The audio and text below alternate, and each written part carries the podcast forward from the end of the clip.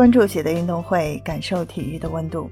您好，我是在韩国的喜乐。今天是北京时间十二月十日，卡塔尔世界杯四分之一决赛迎来一场焦点战，阿根廷最后时刻被二比二扳平，随后又被荷兰拖入点球大战，最终阿根廷四比三胜出。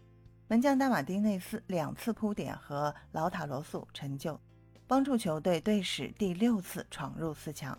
此前五次全部打进决赛，获得两次冠军和三次亚军。接下来半决赛，阿根廷将对阵克罗地亚，胜者晋级决赛。小组赛阶段，荷兰轻松拿下小组第一。阿根廷首轮输球后连胜两场，有惊无险，头名出现。随后八分之一决赛，荷兰又是轻松淘汰对手，阿根廷还是惊险晋级八强。据统计，两队在世界杯有过五次交手。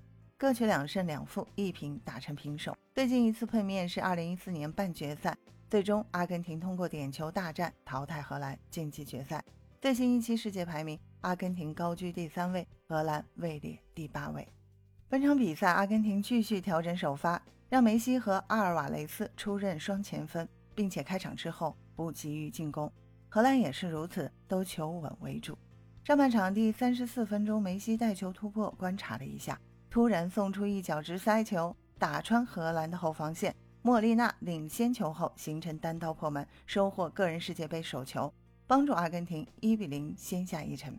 这个进球再度凸显梅西世界级水平的传球，收获个人世界杯生涯第七次助攻，跻身历史第二，同时送出淘汰赛第五次助攻，超越贝利，成为世界杯历史第一人。下半场回到场上，荷兰依然很难组织威胁进攻。第七十一分钟，邓弗里斯禁区内放倒阿库尼亚，主裁判判罚点球。随后梅西主罚稳稳命中，帮助阿根廷二比零扩大比分。